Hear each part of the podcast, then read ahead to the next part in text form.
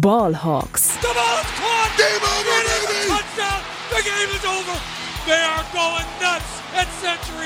Hey und herzlich willkommen zum offiziellen Podcast der German Seahawkers. Heute mit Max, Tobias und Jonas.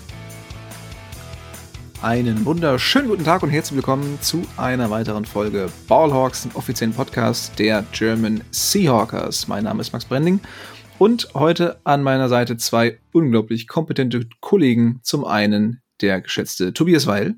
Guten Tag zusammen. Und auf der anderen Seite der ebenso geschätzte Jonas Meister. Auch von mir einen wunderschönen guten Abend.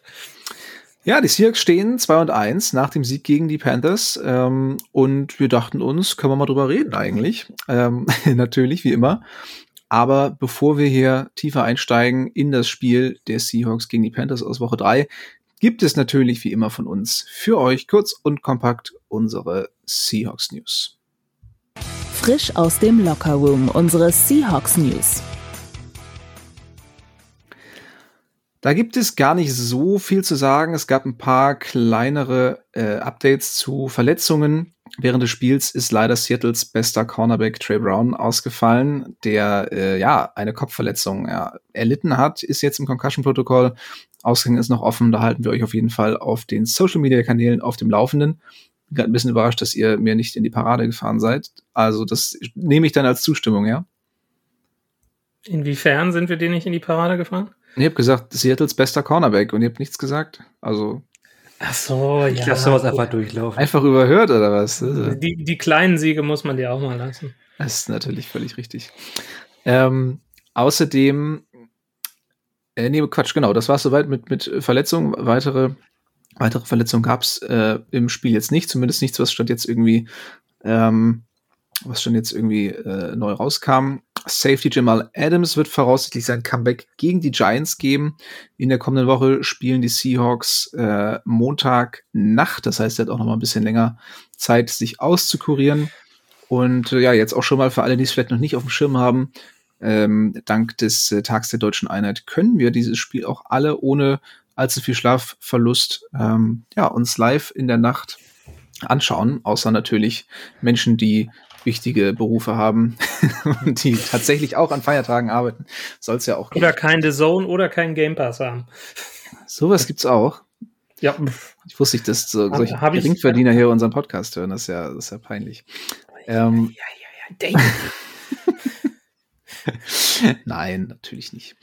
Ähm, außerdem weitere Spieler, die bei den Seahawks ja noch so ein bisschen angeschlagen waren, aber jetzt on track sind für das Spiel gegen die Giants, sind Offensive Tackle Charles Cross, Cornerback Rick Woolen, Thailand Will Disley und Guard Phil Haynes.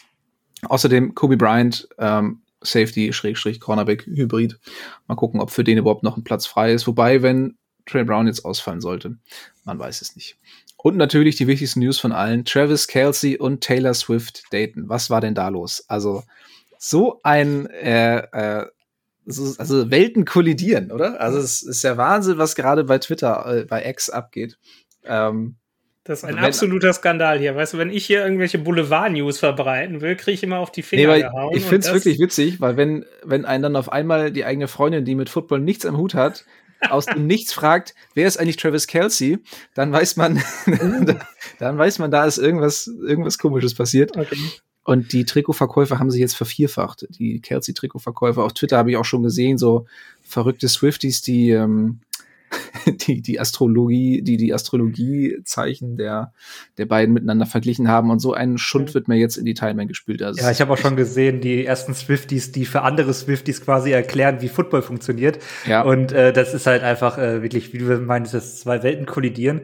Äh, es ist einfach, ähm, ja, ich habe es einfach, ich habe es Scherz damit reingeschrieben, aber es ist ja so ein Medienthema, dass sich sogar, weiß nicht, Pete Carroll und Bill Belichick dazu geäußert haben. ja, da muss man sich einfach mal überlegen. Dass, äh, ja. Das hat ja eigentlich nichts mit deren Tagesgeschäft zu tun, aber selbst die haben äh, da irgendwie ein bisschen Senf über gehabt, den ja. sie abgeben konnten. Also ich glaube, warum dann nicht wir?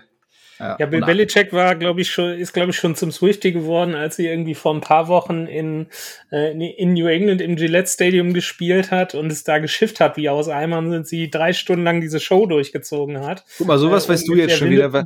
Was, was, was, ne? Also da habe ich überhaupt nichts von gehört, aber da bist du boulevardtechnisch natürlich wieder komplett auf der Höhe. Ja, siehst du? Genau. Ja. Nee, also da wurde er nämlich auch nachher in der Pressekonferenz gefragt und äh, er war wirklich für, für Belichick-Verhältnisse war richtig beeindruckt. Ja.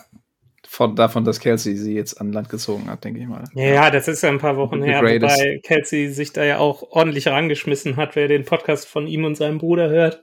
Ähm, naja, mal sehen. Schauen ja, mal, wo ist da das äh, Gender Pay Gap? Äh, weil ich glaube, Taylor Swift macht einiges mehr als er. Ja, Kelsey oh. singt ja auch nicht, oder? Ja, Nur sein nicht. Bruder, der hat für die, für die Eagles so eine, so eine Weihnachtssingle aufgenommen, glaube ich. Das klang tatsächlich sogar ganz gut. Ja. Aber ähm, Wir genug der, ab. Ja, das, das, das Segment das ist eigentlich Seahawks News. Ähm, nein, aber das war es tatsächlich auch schon mit unseren, ähm, mit unseren Boulevard News hier. Ähm, Ballhawks exklusiv. Und damit äh, schreiten wir voran und schauen zurück auf das Spiel der Seahawks gegen die Panthers. Let's Talk Turkey. Der Rückblick. Mir fällt auch gerade auf, die, ähm, äh, die, der Einspieler The Seahawks Defense, äh, They Did It Again, passt auch irgendwie nicht so richtig. Also die Defense tut nämlich nicht so besonders viel in den Spielen bis jetzt. Ähm, also es war wieder so ein bisschen eigentlich ein Spiel, wie man sich das erwarten konnte. Also wenn man mir vorher gesagt hätte, ja, die Seahawks äh, fangen sich jetzt hier 27 Punkte von den Panthers, machen selber aber 37, hätte ich, also wäre absolut ein Ergebnis gewesen, womit man hätte rechnen können, finde ich. Ähm, offensiv sah das über weite Strecken zumindest zweite Hälfte und, und ja doch, gerade in der zweiten Hälfte ziemlich gut aus, defensiv aber wieder sehr ausbaufähig. Ähm, ja, Tobi, fang du gerne mal an. Wie siehst du das Spiel so insgesamt gegen die Panthers und ähm, ja, vielleicht auch vor dem Kontext, ähm, ja, wie stark du die Panthers so insgesamt im NFL-Kontext so einschätzen würdest. Ähm, und ja, 2-1, äh, was sagt uns das? Ja, also ich weiß es gar nicht. Ich habe hab mich gar nicht so viel belesen dazu, wie das Spiel bei den äh, äh, üblichen Verdächtigen irgendwie weggekommen ist. Ich selbst fand es in der ersten Halbzeit war es ein sehr zähes Spiel, muss, muss man schon sagen. Ähm, hat ja auch, glaube ich, zur Halbzeit mit einem Punkt hinten gelegen, wenn ich mich jetzt äh, richtig erinnere natürlich. Sicher. Und ähm, ja, äh, die zweite Halbzeit war dann aber, ich finde, äh, auf beiden Seiten des Balles auch noch mal ein gutes Stück besser. Das Ergebnis ähm, 37, 27, das äh, täuscht auch so ein bisschen, weil der letzte Touchdown der Panthers dann auch in der Garbage Time äh, fiel. Das ist dann vielleicht für Fantasy-Spieler in irgendeiner Form relevant, aber ähm, ja, ob, die, ob da jetzt äh, ich glaube, es war halt am Ende dann doch ein recht souveräner Sieg, ähm, vielleicht auch so ein bisschen Kategorie Arbeitssieg, wenn man so möchte. Ähm, man hat sich in der Halbzeit anscheinend äh, ähm, umgestellt und ähm, die richtigen Adjustments getroffen und äh, ich fand jetzt, das war jetzt auch keines dieser Spiele, wo ähm, ich groß Sorge hatte, dass man es am Ende verliert, beziehungsweise halt diese, diese typischen Seahawks-Spiele, dass man sich dann auf das Niveau eines Teams äh, der Panthers, die ich momentan vielleicht so im unteren Ligadrittel zählen würde, die aber durch äh, den Ausfall von Bryce Young und äh, dadurch, dass Andy Dorton gespielt hat, ein bisschen höheren Floor als ähm, gesamtes Team hatten, als ähm, vielleicht mit dem Rookie an das Center. Ähm, ja, fand ich das jetzt eigentlich äh, eine doch recht ansprechende, irgendwie auch eine sehr reife und erwachsene Leistung von den Seahawks. Also ähm, ja, ich bin mit dem Spiel eigentlich grundsätzlich sehr zufrieden gewesen und ähm, ja, der größte, äh, die größte Herzinfarktgefahr war auch nicht gegeben. Also ähm, ja, eigentlich ein rundes Ding. Ja, das stimmt. Also so die Angst, ähm, dass die Seahawks verlieren, war bei mir auch relativ gering. Man muss aber, glaube ich, trotzdem sagen, also Andy Dalton äh, mit 360 Yards, zwei Touchdowns, ähm, Adam Thielen äh, erlebt seinen zweiten Karrierefrühling, also äh, 145 Yards bei 11 Receptions. Ähm, das ist schon jetzt nichts, worauf man gar nicht schauen sollte. Also ähm, ich, ja, es war insgesamt ein souveräner Sieg, aber ich fand schon, ähm, dass die Defense da wieder ein bisschen sehr viel zugelassen hat durch die Luft. Ähm, Jonas, wie schaut's bei dir aus? Wie hast du das Spiel so, so erlebt? Ich würde mal sagen, ich äh, vergleiche das mit, ein bisschen mit einem guten Gulasch. Also so in der ersten Halbzeit so ein bisschen, Klar. so ein bisschen auf Sparflamme, ein bisschen angeköchelt und dann in der zweiten Halbzeit richtig Feuer drauf gegeben. Also wie, wie Tobi schon sagte, also es war so die, die Geschichte zweier Halbzeiten. Also in der ersten, ersten Halbzeit ähm, ging ja offensiv schon was, nur sie sind, äh, haben halt keine Touchdowns erzielt. Also äh, Jason Myers hatte gefühlt irgendwie einen Career Day, nachdem er letzte Woche äh, in Detroit äh, ja den den äh, Down Myers quasi raushängen hat lassen mit zwei verschossenen Field Goals. Ähm, in dem Spiel fünf von fünf Field Goals, zwei von zwei Extrapunkten, also wirklich perfekt. Äh, und in der zweiten Halbzeit ging es dann, ging's dann halt wirklich los äh, mit den Touchdowns. Ähm, ja, so im Kontext, wie ist das im Kontext einzuordnen? Äh, auf der einen Seite sagtest du ja Andy Dalton über 360 Yards. Ähm, muss man vielleicht auch der, der, der Seahawks Defense insofern anrechnen, dass die ähm, Panthers halt nur 200, äh, ach, 200 Quatsch, äh, dass die Panthers nur 44 Yards erlaufen haben. Ne? Also wenn du das Spiel im letzten Jahr anschaust, wo die halt irgendwie über 230 Yards auf dem Boden erzielt haben, ähm, hat die Seahawks Defense halt den, den Run komplett weggenommen. Dort hat, glaube ich, 58 Mal gepasst oder so. Mhm. Ähm, das, das passiert dann auch. Und wie so die Gesamtleistung einzuschätzen ist, ist schon schwierig, weil ähm, Verletzungen einfach auf beiden Seiten. Also die Seahawks haben teilweise mit äh, äh, vier Leuten, die äh, am Anfang der Saison nicht als Starter in der O-Line gelistet waren, gespielt. Nur Evan Brown als Center war noch da. Äh, haben dann, wie du schon gesagt hast, äh, Trey Brown verloren, zwischendurch auch äh, Daryl Taylor war mal draußen, ähm, Draymond Jones ist nicht zurückgekommen, Jordan Brooks hat sich irgendwie an den Rücken gepackt. Äh, das war irgendwie krass und auch bei den äh, bei den äh, Panthers sind die Verteidiger gefühlt gefallen wie die Fliegen.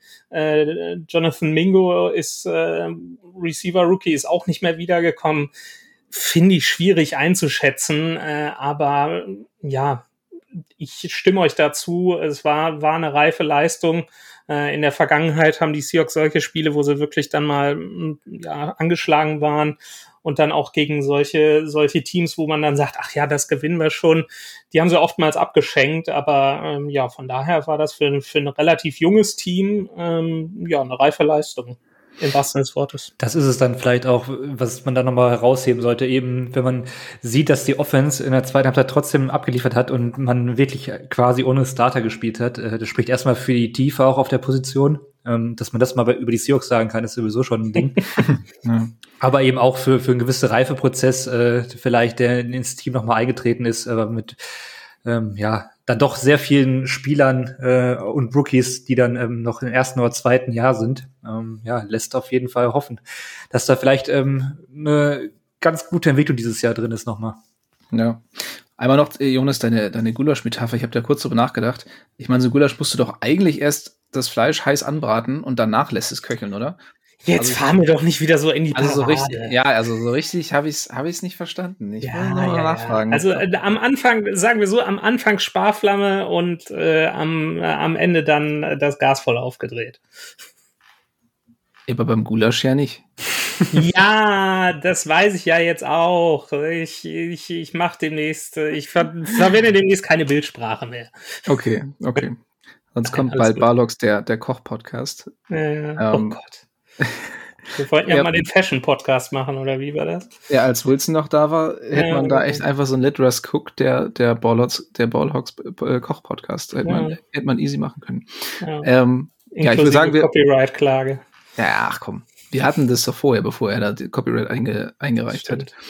Ähm, Beginnen wir mal mit der Offense, schauen wir mal ein bisschen, bisschen detaillierter drauf. Äh, Geno Smith, ähm, ja, Tobi, das ist angesprochen, mit einer grundsoliden Leistung, hat zwar auch einen Pick geworfen, aber trotzdem ähm, ja, hatte er das Spiel unter Kontrolle.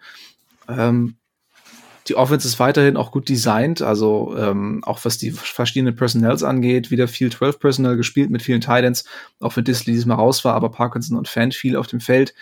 Ähm, und Smith hat alle gut bedient, ähm, hat auch die Running Backs gut eingebunden. Kenneth Walker zeigt, dass die, die Sorge, dass er keine Bälle fangen kann, die man so ein bisschen hatte, als er aus dem College kam, weil er es da einfach nie gemacht hat, die ist äh, unberechtigt, auch teilweise für, für seine Verhältnisse relativ tiefe, ähm, tiefe Routen. Also der, der A-Dot in dem Fall ähm, ja ordentlich nach oben geschnellt. Und äh, hat mir gut gefallen auf jeden Fall, ähm, diese, diese weite, äh, diese vielfältige Verteilung. Also ähm, gab wieder einige einige Passempfänger bei den Seahawks, ähm, die, die den Ball fangen durften. Wir gucken, drei, vier, fünf, sechs, sieben, acht, neun waren es wieder an der Zahl. Also ähm, ja, da legt er sich nicht so sehr fest, ähm, kriegt den Ball gut durch, hat mir gefallen. Ähm, ja, gibt es irgendwas zu Gino sonst noch zu sagen? Eigentlich. Hm. Nee, es ist eigentlich ganz schön, dass wir über die Quarterback-Position eigentlich kaum sprechen müssen. Ja. Äh, weil bei Wilson hatten wir dann vor allem gegen Ende, glaube ich, auch, also beziehungsweise sagen wir es mal so, in den zweiten Saisonhälften auch immer sehr viel ähm, Diskussion um, um sein Spiel oder auch um die Offense und so weiter. Ähm, Gino scheint da ein bisschen weniger wählerisch zu sein, auch was seine Targets betrifft. Und ähm, ja, ich finde, äh, also natürlich gibt es wahrscheinlich äh, bessere Quarterbacks ähm, in der Liga, aber ich glaube, für die Seahawks ist er aktuell halt ähm, ja, Gold wert und wer weiß. Ob das ein, mal einen Pl äh, tiefen Playoff-Run mit ihm geben kann, weiß ich nicht, möchte ich nicht prognostizieren, aber ähm, das, was aktuell da seit Wochen oder seit einem Jahr auch konstant gespielt wird. Ich hatte auch große Sorge vor dem zweiten Jahr, ähm, jetzt, äh, wo er Starter ist, aber ich glaube, äh, der ist mittlerweile doch schon recht sicher im Sattel, was er da so treibt. Ja. Ja. ja, ich glaube auch die, die Sorge vor der großen Regression, die kann man mittlerweile ähm, dann auch in seiner die Schublade kann man mittlerweile wieder zumachen, glaube ich. Also ähm, das wird jetzt nicht ähm, keine krassen Ausreißer mehr geben. Man kann den Kochlöffel wieder in die Schublade stecken. Ja, ich hatte, ich hatte noch mal so ein paar Zahlen rausgesucht. Also er hatte jetzt in dem Spiel, ähm, hat er äh, 23 von 36 Würfen angebracht, was jetzt nicht so so viel ist, aber er hat bei den Pässen, die er angebracht hat, äh, hat er 8,2 Yards pro Wurf erzielt. Und auch so, so das Thema, Thema Regression jetzt nach äh, drei Wochen ist natürlich schwierig, aber ähm, wenn man, wenn man mal schaut, so diese, diese Brot- und Butterzone für einen Quarterback, wie es äh, auf äh, Neudeutsch oder Englisch so schön heißt, ähm, so der Bereich zwischen 10 und 19 Yards, äh, ist Gino in dieser Saison 15 für 15 mit 219 Yards, drei Touchdowns, keine Interception und ein perfektes Passer-Rating. Ähm, also gerade so, so diese Bälle, die, die Wilson gefühlt nicht so häufig gespielt hat. Also wirklich dann auch so die, die mittleren Routen, ähm, der ist ja immer viel tief gegangen, ähm, bespielt Gino einfach äh, trotz des Zustands der, der O-Line ähm, spielt er einfach super nach drei Wochen. Klar ist es, sind das jetzt nur drei Spiele gewesen, aber so, so der Trend ist schon sehr, sehr ermutigend, finde ich. Ja, wobei, was ich auch in der letzten Folge schon angesprochen hatte, äh, Tobi, du warst damals äh, ein bisschen überrumpelt von der, von der Aussage, beziehungsweise konntest da nicht so richtig mitgehen, dass die Seahawks dann doch ein kleines Problem haben, wenn es um die Red Zone geht. Ähm, was so die, die offensive Leistung angeht. Ich finde, das hat man dieses Spiel wieder gesehen, weil gerade in der ersten Halbzeit ja auch sehr viele Field Goals aus kurzer Distanz geschossen wurden, weil es die Offense eben nicht hinbekommen hat, ähm, ja, dann eben den, den letzten Schritt zu machen. Ähm, habt ihr irgendwie eine, eine Idee, ähm, woran das liegen könnte? Irgendwie eine, eine Lösung? Weil ich glaube, das Passspiel gerade auf den Late Downs kann auf jeden Fall noch mal ein bisschen ein Upgrade vertragen. Also ich habe ja bei äh, runningbacksdon'tmatter.com eine ganz interessante Statistik äh, gesehen, dass die ähm, dass die Effizienz bei Lauf, beim, beim Laufspiel bei den Seahawks deutlich höher ist beim dritten und vierten Versuch als das Passspiel. Also ähm, die Seahawks sind tatsächlich das beste Laufteam bei dritten und vierten Downs, hat mich äh, sehr überrascht. Ähm, und zwar zusammen mit den äh, mit den mit den Bills mit mit ordentlich Abstand. Ähm, das Passspiel allerdings, da sind sie im, im unteren oder im hinteren Mittelfeld, also das sieht deutlich schlechter aus.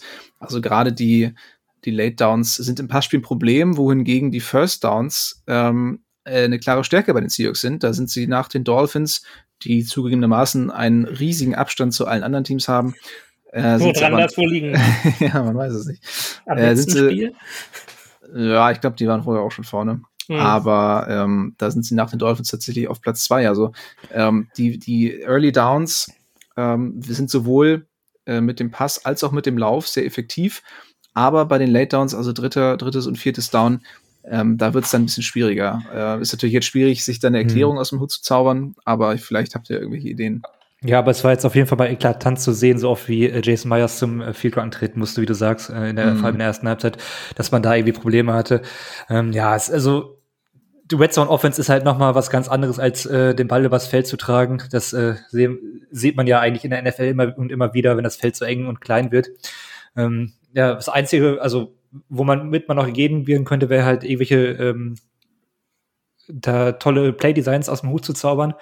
Ähm, ich kann mir nicht vorstellen, dass ich zum Beispiel Lockett nicht äh, konstant äh, in der Red Zone auch lösen kann. Ähm, aber dafür müsste man halt nochmal komplett ins All-22 gehen und äh, das äh, komplett analysieren und sich äh, die ganzen Situationen mal in Ruhe anschauen. Macht das von ähm, euch eigentlich noch jemand? Weil wir sagen das immer so, ja, müssen wir nochmal ins All-22 gehen. Aber ich, ich würde es gerne machen. Ich, diese Saison. Ja, ist auf jeden Fall so. Ich, ich bin aber ähm, ja ab nächster Woche, nächster Woche äh. wieder ein bisschen freier in all dem und dann würde ich mir das auch gerne mal, also zumindest mal äh, retrospektiv angucken. Ich werde da wahrscheinlich nicht aktuell das fürs Spiel, für die Recap das schaffen. Aber Geht ja im Game Pass jetzt wieder, glücklicherweise. Ja, schau, schauen wir mal, ob das wieder alles so läuft. Ja, äh, und was andere, was natürlich. Version schon immer 49 Minuten lang ist und es trotzdem noch Szenen fehlen, ähm, das ist auch ein Träumchen mit der Zone.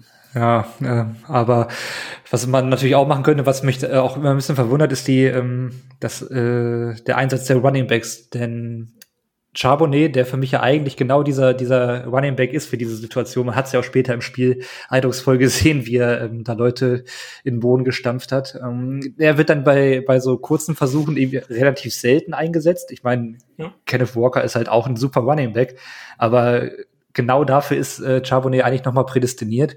Und ähm, ja, auch in der, in der Red Zone ist das natürlich dann irgendwie, dass man einfach mal statt da auf äh, irgendwelche tollen Designs zu setzen oder so, ähm, einfach mal mit der Wuchtprobe durch. Äh, ist natürlich auch ein probates Mittel, was man vielleicht mal ein bisschen mehr probieren müsste. Ja. Zach Bumm macht's dann bei den, bei den Panthers-Defendern. Ähm, nee, aber was ich immer ein bisschen, ein bisschen äh, interessant finde, ist auch, dass, ich meine, wir sind jetzt eigentlich noch nicht bei den Running Backs, aber jetzt haben wir ja den Start schon so ein bisschen gegeben, dann können wir die Receiver auch danach machen.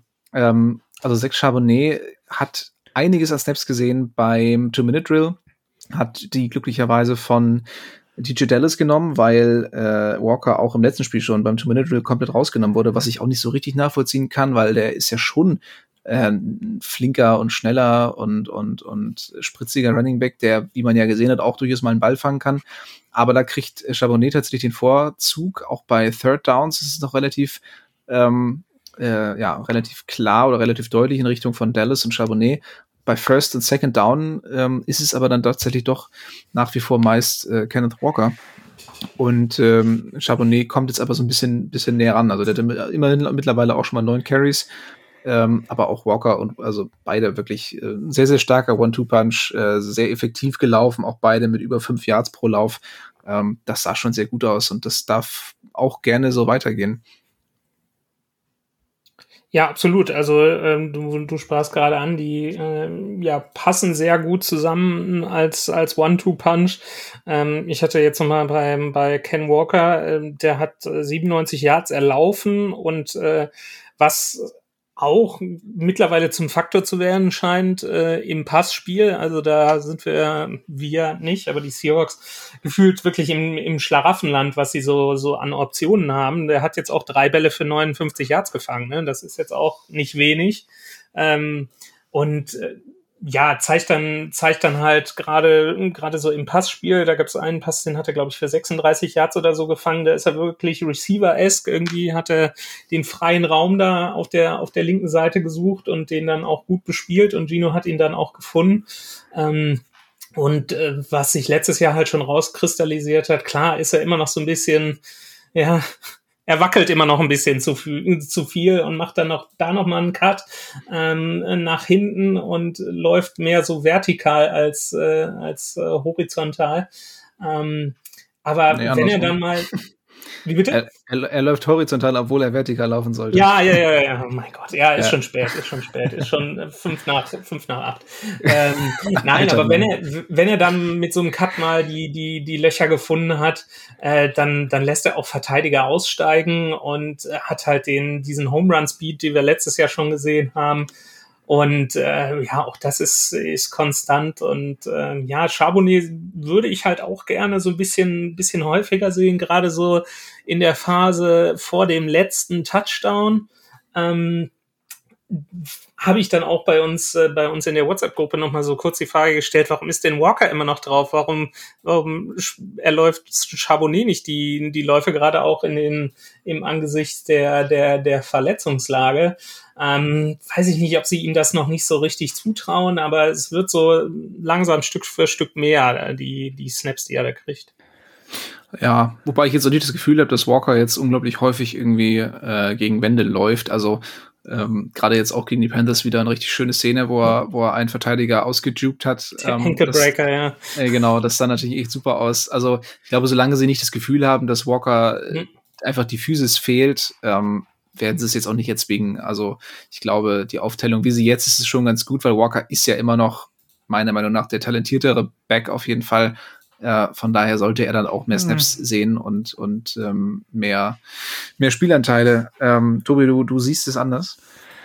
Talent, ich, es ist halt schwierig, weil Walker ist vielleicht so dieser, der ist schöner anzuschauen. Äh, mhm. wenn, man das Spiel von ihm sieht, also es ist jetzt, ah, es sind ja immer diese Quervergleiche, die ich eigentlich nicht mag, aber es erinnert halt, so wie er läuft, bisschen mehr an Livium Bell. Ich meine, Bell ist natürlich damals in seiner Prime äh, viel länger hinter der O-Line hergetanzt, aber ähm, Walker die ist. Die war ja auch besser. ja, da hat er wirklich äh, sehr viel Zeit damals immer gehabt, das war, äh, war schon witzig. Aber der tänzelt ja auch dann äh, lieber mal rum oder macht noch mal einen Cut nach außen. Und wenn er dann durchbricht mit dem Speed, den er hat, das sieht natürlich dann auch noch mal ein bisschen was anders aus als bei Charbonnet, der so ein bisschen äh, ruppiger in seinem ganzen Spiel ist, aber eben auch er, also wenn man vor allem mal sein College Tape auch anschaut, ähm, hat auch äh, diese diese schönen Läufe gehabt und äh, kann Tackles brechen und ist ja auch ein, für mich ein sehr unterschätzter Receiver auf Running Back. Ähm, ja. Deswegen würde ich die vom Talentlevel gar nicht mal so extrem weit auseinander äh, stellen. Und äh, die Seahawks haben es ja anscheinend auch nicht mit ihrem äh, Draftkapital, was sie da reingesteckt haben, das ist ja nahezu identisch gewesen.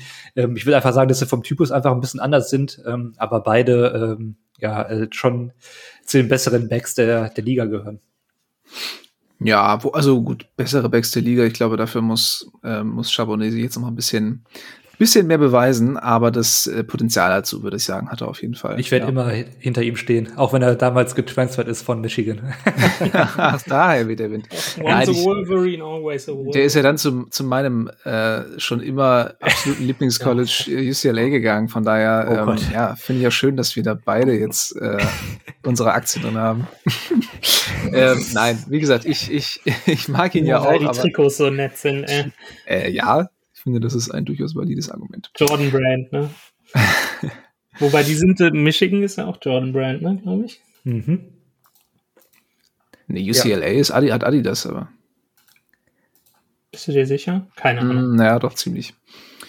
Ähm, ja, gut. Also, ich würde sagen, dann springen wir weiter zu den Wide Receivers. Wir haben ja noch ein paar Positionsgruppen hier vor uns. Ähm, ja, wer möchte? Ich, ich rede schon wieder so viel hier. Ja, du bist ja auch hier unser, unser Mod. Du darfst gerne viel reden. Äh, Moderatorenleg. Zu den Wide Receivers, äh, Tommy Gottscheigers. Äh, so, hier. Yeah. Fangen wir an mit äh, DK Metcalf. Ähm, wo ich äh, die Vorbereitung geschrieben habe, habe ich mich ein bisschen gewundert, dass der ein 100-Yard-Spiel hatte, also über 100-Yard-Spiel. Ich mhm. fand, das war eine eher unscheinbare Leistung für ihn. Äh, jetzt nicht ähm, mit irgendwelchen spektakulären Plays äh, aufgefallen, aber anscheinend äh, sehr produktiv gewesen. Und auch Tyler Lockett war vielleicht ein bisschen ruhiger, vor allem im Vergleich zur Vorwoche gegen die Lions. Ähm, ja, äh, aber sie sind halt ihr valide Anspielstationen. Mal hat der eine mehr Yards, mal der andere. Ähm, auf die beiden kann man sich nach wie vor verlassen. Äh, Tyler Lockett außerdem mit dieser sehr sehenswerten Two-Point-Conversion, die ja ähm, Erinnerung an das äh, NFC Championship Game damals gegen die Packers äh, hervorrief. Äh, es war ja ein wildes Play von Gino, der ähm, erstmal wieder 10 Yards, 20 Yards Downfield äh, zurückgelaufen ist, so ein bisschen wie letzte Woche, nur diesmal mit besserem Ende, mit irgendeinem Verzweiflungswurf. Ähm, ja, aber äh, das war eine, eine schöne Hommage quasi an das äh, Super Bowl-Team, was ja auch äh, zu großen Teilen im Stadion war am Samstag, beziehungsweise Sonntag. Und äh, ja, also die Receiver 1 und 2 weiterhin ähm, top. Ja. ja. Ich finde, wir sollten den Elefanten im Raum noch ansprechen. Zumindest äh, kleiner Shoutout an, an Henry äh, diese Woche. Äh, das Thema JSN, das ist ja ein absoluter Skandal. Ja, es ist halt kein, es ist halt wirklich, es ist halt kein Elefant. Das ist halt höchstens, es ist so, so ein ne, kleines, kleines Elefantenbaby. So, ja, ja, ja, Der, der wird jetzt noch nicht so eingesetzt, wie man sich das vielleicht irgendwie vor der Saison erhofft hatte. Aber erstmal ist das Personal des Seahawks auch oftmals gar nicht so, dass, dass er überhaupt auf dem Feld steht. Also ich habe jetzt da leider keine, keine Zahlen zu, ähm, aber der Snapshare von, von JSN wird sich wahrscheinlich auch noch äh, so ein bisschen in Grenzen halten, weil ich meine, wenn die Seahawks mit zwei Titans auf dem Feld stehen und du hast zwei Right Receiver, die heißen DK Metcalf von Tyler Lockett, ja, dann spielst du halt nicht. so, ne? Also ähm, und gerade solange die Offensive Line noch so ein bisschen äh, verletzungsgeplagt mhm. ist, äh, ist es ja auch gut, wenn du noch ein paar mehr Blocker auf dem Feld hast oder ne, vielleicht auch so ein, äh, selbst wenn du dann zwei Receiver auf dem Feld hast oder drei Receiver, hm. dann spielt halt mal ein Jake Bobo, weil der einfach ein besserer Blocker ist. Ähm, Absolut. Ne? Das, das, das also, hängt ja auch immer davon ja. ab, was du willst, was du machen willst. Und Jackson Smith und Jigba, der wird den Seahawks-Fans noch unglaublich viel Spaß machen, da bin ich mir sehr sicher.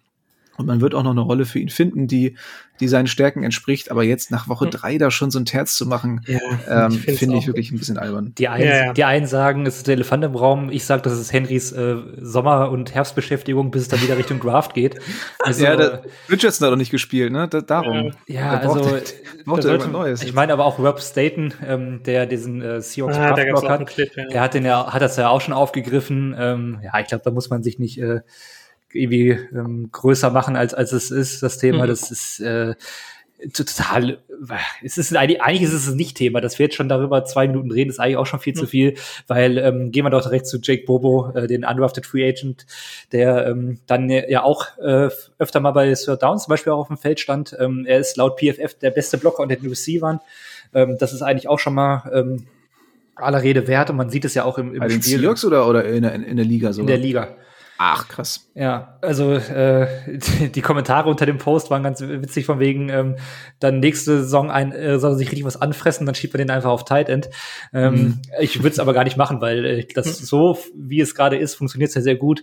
Ähm, hat, man sieht ja auch oft im Spiel dann, äh, wenn er dann Motion geschickt wird oder so, da hat er jetzt schon äh, die letzten Wochen auch immer schon den einen oder anderen guten Block gehabt und hat jetzt auch äh, seinen ersten Touchdown gefangen, der, der mehr als sehenswert war. Also ähm, aus dem zweiten Stock den Ball da zu fangen, die Füße noch äh, in die Endzone zu bekommen und äh, beide, nicht nur eins wie im, im College. Also äh, es war schon wirklich spektakulär, das Spiel am Ende dann auch entschieden und ähm, ja, Jake Bobo äh, ist eine schöne Story gewesen und äh, so ein bisschen die Feel-Good-Story des, des Trainingcamps und der Vorbereitung. Und mittlerweile ist es, muss man aber auch sagen, hat er auch einen sportlichen Wert schon mitgebracht und sich diesen Wusterplatz mehr als verdient. Und ich habe es jetzt nochmal vorangestellt, dass er undrafted Free Agent ist, aber mittlerweile kann man das auch gerne einfach streichen. Er ist einfach Teil des Kaders, Teil der NFL und ähm, beweist es eigentlich auch Woche für Woche, zumindest in seiner Rolle, die er bisher hat.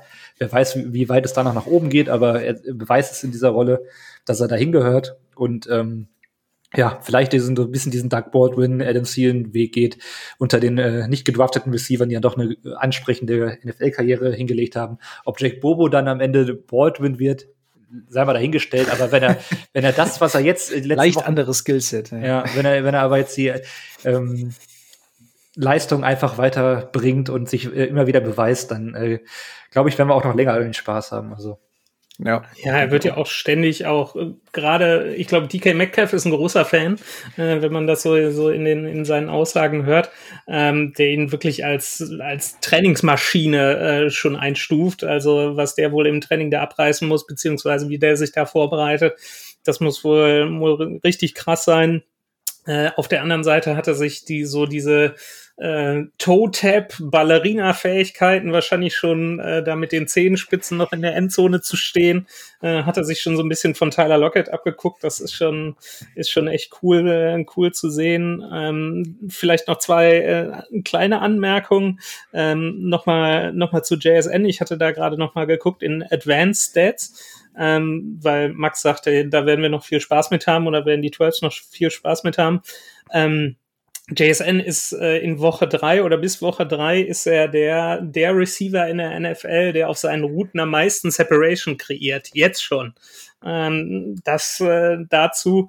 Und äh, noch ein kleiner Shoutout. Wir hatten so eben die, die, die Two-Point-Conversion angesprochen. Ich äh, glaube kaum, dass ich es sage, äh, aber vielleicht noch mal so an das Analytics-Team der Seahawks, äh, weil da in dem Moment wirklich für, für zwei, äh, für die Two-Point-Conversion zu gehen, ähm, war schon, schon mutig, aber aus, aus analytischer Sicht gehst du halt äh, mit drei Scores in Führung und hast dann in dem Moment quasi schon das, das Spiel für die, für die Panthers außer, außer Reichweite gegeben, äh, beziehungsweise ja, da konnten sie halt nicht mehr zurückkommen mit irgendwie, ich glaube, drei Minuten oder so noch auf der Uhr.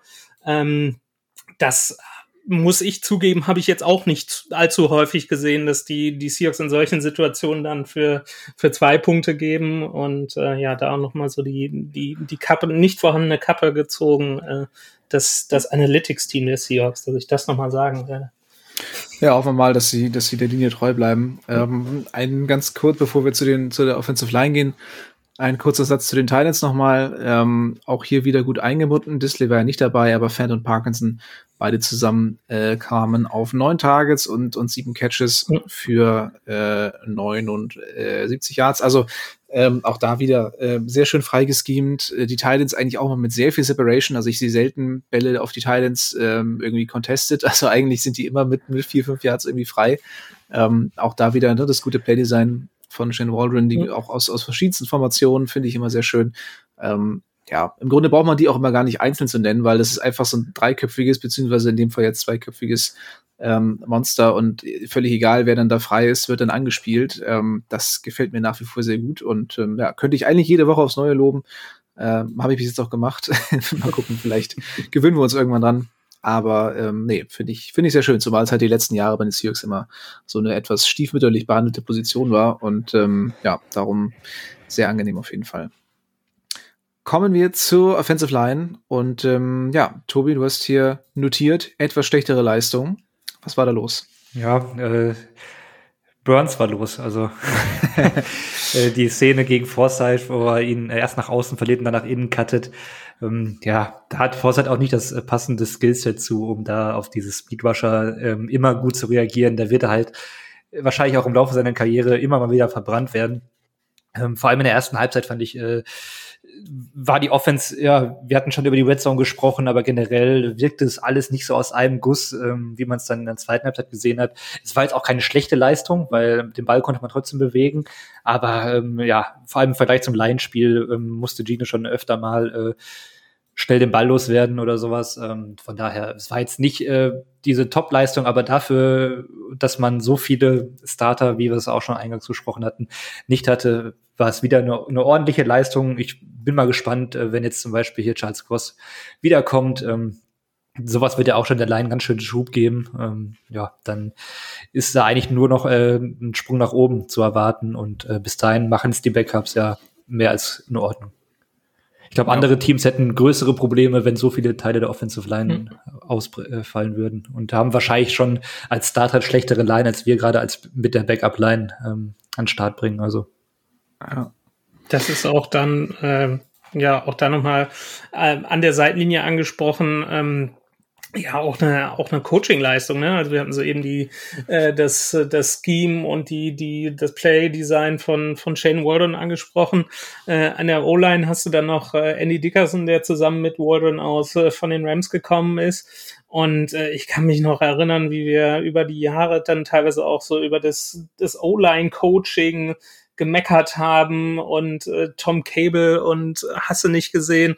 Äh, aber wenn man da sieht, wie, wie Andy Dickerson da seine, da, seine Jungs im Griff hat und wie er die äh, zu coachen scheint, dass die, dass die solche Leistungen äh, abliefern, ähm, da, da muss man dann auch nochmal in den Coaching-Staff schauen und da äh, ja auch nochmal mal Respekt zollen, weil äh, ich glaube, ohne, ohne vernünftiges Coaching könnte das auch ganz anders aussehen, wenn die Jungs da hier Stone Forsyth gegen, gegen äh, Brian Burns, dass der da vielleicht noch einige Male öfter äh, geburnt wurde. Ahaha.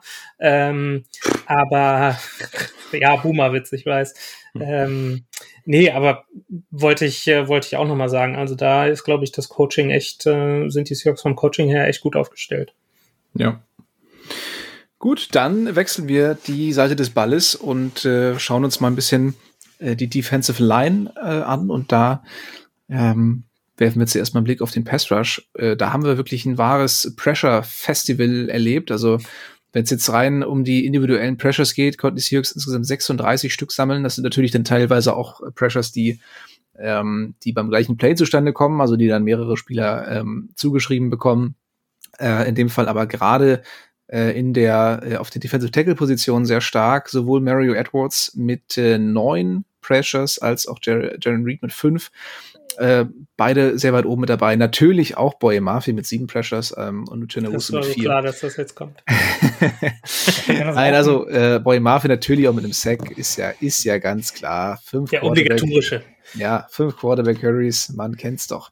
Äh, nee, aber äh, insgesamt glaube ich äh, auf jeden Fall eine gute Entwicklung. Äh, Gerade dass auch durch die ähm, durch die Mitte mehr Druck kommt, ist, ist glaube ich, sehr wichtig. Dadurch, dass die Seahawks jetzt auf Außen trotz Boy Murphy keinen elitären Pass Rush ähm, entwickeln können und, und zumindest nicht regelmäßig da irgendwie durchbrechen. Äh, es ist, ist glaube ich, sehr gut, dass man da auch durch die Mitte schafft, für ein bisschen mehr, ähm, ja, für ein bisschen mehr Druck zu sorgen.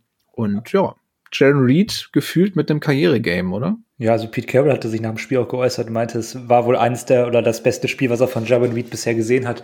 Und ähm, ja, da würde ich wahrscheinlich mitgehen. Also gefühlt war er nur im Backfield, er hat er quasi gewohnt, der Panthers.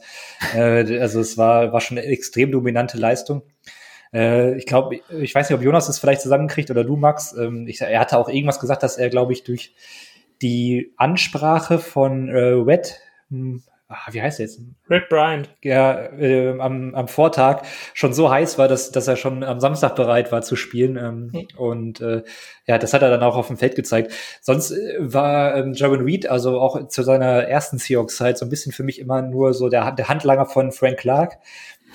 ähm, äh, der dann äh, auch gerne mal äh, abgestaubt hat, wenn äh, Clark dann über die Außen kam. Mhm. Aber jetzt, das war halt wirklich so eine, so eine alleinstehende Leistung, die er da gezeigt hat, ähm, die ja hoffentlich auch ähm, nicht nur jetzt einmalig ist, weil ähm, ich weiß nicht, wie die Panthers oder im Liga-Vergleich ist, aber ich glaube, sie ist nicht die schlechteste. Es ist also irgendwie so eine durchschnittliche Line, würde ich jetzt mal behaupten.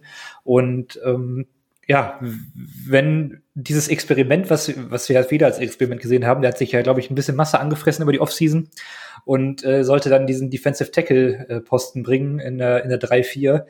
Wenn er das jetzt aber in, in der Form umsetzt, dann ist das ähm, ja mehr oder weniger genialer Schachzug gewesen. Ähm, und ähm, ja, dann ne, hat man da mehr Production, als ich es äh, eigentlich erwartet hatte. Ja. ja. Es scheint auch ein ziemliches Mentalitätsmonster zu sein, wenn man nochmal auf die Aussagen von Carol zurückgeht. Ähm, klar sind die, sind die Jungs da auch vom, vom, äh, von der Ansprache echt ange, angefeuert worden, wenn man das bei, bei den Seahawks auf Insta gesehen hat. Das war schon ziemlich beeindruckend. Ähm, aber Carol sagte, äh, Jaron Reed war ja einer der Spieler, der unter der Woche gar nicht trainiert hat. Also der war, glaube ich, am, am Freitag nochmal beim Walkthrough dabei. Und äh, Carol meinte, dass der wohl ja eine relativ äh, schwere äh, Leistenzerrung hat und äh, den über das überhaupt nicht gejuckt hat und der schon am Freitag gesagt hat, ja, Coach, ich spiele auf jeden Fall. Und äh, da muss man natürlich auch mal gucken, hoffentlich ist das jetzt, äh, bricht das nicht irgendwie wie noch auf und er taucht dann jetzt wirklich noch auf den Injury Report auf. Äh, aber fit war der nicht und äh, dafür war das schon echt, äh, echt eine Bombenleistung. Das, äh, das muss man echt sagen. Ja. Mir hat auch die Laufverteidigung wieder sehr gut gefallen. Also es ist jetzt das dritte Spiel in Folge, ähm, beziehungsweise ja, eigentlich in allen Spielen jetzt, in dem man den gegnerischen Lauf eigentlich echt gut unter Kontrolle hatte. Ähm, gut, gegen die Rams äh, war es dann irgendwann in der, in der Red Zone leider, ist es dann immer so ein bisschen eingebrochen. Also da kam Karen Williams dann immer sehr gut durch, aber ähm, trotzdem hat, ich glaube, äh, Cam Akers hat man irgendwie bei, bei 1,5 Yards pro Lauf gehalten und ähm, auch bei Karen Williams ging dann ging es dann irgendwie auch immer erst kurz vor der Endzone. Ähm, ja, und jetzt im, im, zweiten Spiel gegen die Lions, jetzt gegen die Panthers, also ähm, fand ich schon sehr, ähm, sehr beeindruckend, gerade auch wenn man sich den Vergleich zur letzten Saison anschaut, wo das Laufspiel ja wirklich ein Riesenproblem war für die, ähm, äh, für die Defense der Seahawks. Mhm. Also Miles Sanders haben sie jetzt bei 2,67 Yards ähm, pro Lauf gehalten. Das ist schon wirklich äh, sehr überschaubar ähm, und für mich eine super ähm, Entwicklung der Defense. Auf jeden Fall, also wenn ich jetzt die PFF-Hater noch mal so ein bisschen triggern darf. Ähm, das hatte ich auch noch mal geguckt. Also PFF hat die, was man auch immer darauf geben mag, äh, hat die Seahawks aktuell nach drei Spielen als die acht beste äh, Run-Verteidigung gelistet. Also im Moment ist das eine, eine Top 10 Run-Verteidigung. Äh, und wie du schon sagtest, nach dem letzten Jahr konnte man das nicht unbedingt erwarten. Insgesamt, ich glaube, 44 Yards haben die, haben die Panthers in, am Sonntag erlaufen. Äh, und äh, ja, die, die haben halt, äh, die, die Seahawks Defense hat halt komplett den Lauf weggenommen und hat, dann musste Andy Dalton halt äh, Red Rifle mäßig irgendwie 58 Pässe raushauen. Ähm, das hat natürlich auch eine Aussage, ne? Wenn du dann, wenn du einen Quarterback siehst, der, der gefühlt nur am Werfen ist, ähm, dann äh, ja, muss das auch an der, an der Lauf, Laufverteidigung, Entschuldigung, an der Laufverteidigung liegen. Ja, natürlich auch so ein bisschen dem, dem Gamescript geschuldet, dadurch, ja. dass die Panthers dann ja auch viel zurücklagen. Aber klar, wenn du einfach nicht laufen kannst äh, gegen, gegen die Defense, dann äh, hast du irgendwann keinen Bock mehr. Aber ähm, ja, Tobi, du auch zufrieden? Zufrieden. Zufrieden, sehr schön. Dann sag mal ein bisschen was zur, zur Coverage, zu ähm, Devin Witherspoon vor allen Dingen. Ja, äh, für einen Rookie im zweiten Spiel unglaubliche Leistung. Also ähm, er wurde ja auch ganz schön oft äh, angeworfen und hat da so unfassbar wenig zugelassen. Also alles, was man auf Tape von ihm gesehen hat äh, rund um den Draft, ist eigentlich äh, nur mal wieder unterstrichen worden. Ähm, der bringt sein Spiel eins zu eins eigentlich in die NFL bisher. Vielleicht fehlt noch dieser, dieser, dieser ganz heftige Hit, äh, den, er, den er dann äh, auf dem College gezeigt hatte, aber das wird schon noch kommen bei, bei Gelegenheit und Zeit. Also ähm, ja, ich bin unfassbar begeistert von seinem, von seinem Spiel. Auch, weiß ich nicht, er war ja auch verletzt in der Vorbereitung und so weiter. Ja. Dann gab es noch diesen, diesen kurzen, ähm, ja, Disput war es ja nicht, aber diesen, diesen Zwei-Tages-Holdout, bis sein Vertrag dann unterzeichnet war. Und jetzt äh, spielt er einfach und, und liefert einfach ab. Ähm, und man muss ja auch sagen, die zweite Cornerback-Position ist ja jetzt noch, äh, noch nicht äh, mit äh, Wohlen besetzt. Und wenn die beiden außen spielen, ähm, dann hat man da schon äh, ge gewaltiges äh, Faustpfand ähm, vereint da. Also ähm, nichts gegen Trill Brown, aber äh, ich glaube, also ich, ich mag ja Trill Brown sogar, ich bin ja gar nicht irgendwie da ähm, großer Kritiker, aber da wird es echt schwer für ihn dann auch vorbeizukommen an den beiden. Ja, auf jeden Fall. Und ja auch zu Recht, ich meine, wenn man sich die ähm, so ein Nummer 5 Overall-Pick sollte ja auch spielen, so, ne? Also das wäre ja. jetzt schlecht, wenn, wenn Trey Brown da irgendwie als Viertrunden-Pick ihm da den Rang abläuft ähm, und Woolen, ja gut, Woolen ist halt einfach Woolen. Äh, nee, aber ähm, mit, mit Thielen hatten tatsächlich alle so ein bisschen Probleme. Also ähm, Witherspoon hat jetzt nur einmal gegen ihn tatsächlich äh, direkt gespielt, aber da auch tatsächlich ein, ein Target, ein Catch für 15 Yards. Ähm, die meisten hat äh, Artie Burns abbekommen, der reingegangen, reingekommen ist dann für, für Trey Brown, als der dann eben mit seiner Gehirnerschütterung raus ist. Ähm, der konnte zumindest zwei Bälle nochmal verhindern, aber da waren eben auch vier Receptions bei sechs Targets für 66 Yards. Ähm, davon dann eben auch 32 Yards auf der Catch. Also das ist ein bisschen ärgerlich, aber ähm, abgesehen von Thielen war das ja auch alles sehr überschaubar, was, ähm, was die Panthers da zu bieten hatten. Von daher ähm, würde ich auch sagen, Coverage war in Ordnung und gerade Witherspoon hat auch wirklich wieder sehr viel Spaß gemacht. Also ähm, ja, und er schafft, also er kriegt gar nicht viele Flaggen. Ich, ich weiß gar nicht, ähm, ob, ob tatsächlich was dabei war, aber so. Er hat eine PI gekriegt, die auch ja. sehr oh, ja. äh, ja zu diskutieren war. Also das mhm. war eigentlich auch, hat sich dann in der, in der Wiederholung gezeigt, da war eigentlich auch gar nichts. Das war eigentlich eine, eine super Coverage, die da, die der da gespielt hat. Ja. Und ähm, ja, da ist dann war dieses übliche Gezier, was man hat zwischen so so Receivern und Cornerbacks auf der Route hat. Und äh, da hat er halt dann noch mal eine, eine Defensive Pass Interference für gekriegt ähm, ja, hätte man sich auch sparen können. Ich finde es immer, so, immer so großartig, wenn man dann ähm, die Reaktion im Stadion hört. Ich meine, gegen das Heimteam, wenn da irgendwas entschieden wird, wird der eigentlich immer gepfiffen. Aber dann äh, wurde die Szene wohl nochmal auf, dem, äh, auf der Videoleinwand gezeigt und dann hat man so ein lautes Pfeifen und Buhen gehört. da, war, da warst du dir sicher, okay, gut, das war jetzt auf jeden Fall eine Fehlentscheidung. Ja, weil, ähm, weil, ich, weil ich meine, es wird nicht, da wurde nicht nur aus äh, Protest gebuht, sondern es äh, wurde wirklich, weil ähm, das so offensichtlich halt eine schlechte Entscheidung eigentlich war hat jetzt äh, dem Spiel keinen Abbruch getan oder sowas, aber ähm, ja, war, ist immer ganz witzig zu hören. Ja. Äh, ganz kurz, wo wir gerade schon beim Publikum waren, ne, äh, müssen wir vielleicht auch nochmal ansprechen. Also da, da war die Legion of Boom zu großen Teilen schon äh, zurück äh, im Stadion und äh, da hat dann auch das Publikum so, so, so einen leichten Throwback in die, in die Super Bowl-Ära gehabt. Ähm, also der, ich glaube, korrigiert mich, wenn ich falsch bin, aber der, der Rekord von 2005 gegen die Giants waren irgendwie elf Fallstarts, wenn mich nicht alles täuscht. Und äh, dieses Mal waren es irgendwie acht. Äh, da gab es gestern noch auf Insta irgendwie so einen schönen Zusammenschnitt von der, von der NFL, wo dann immer der, der, der Whitehead äh, da die, die Strafen angesagt hat und ange andauernd ging es gegen die Nummer 79 der, der Panthers, weiß ich jetzt nicht, wer das ist.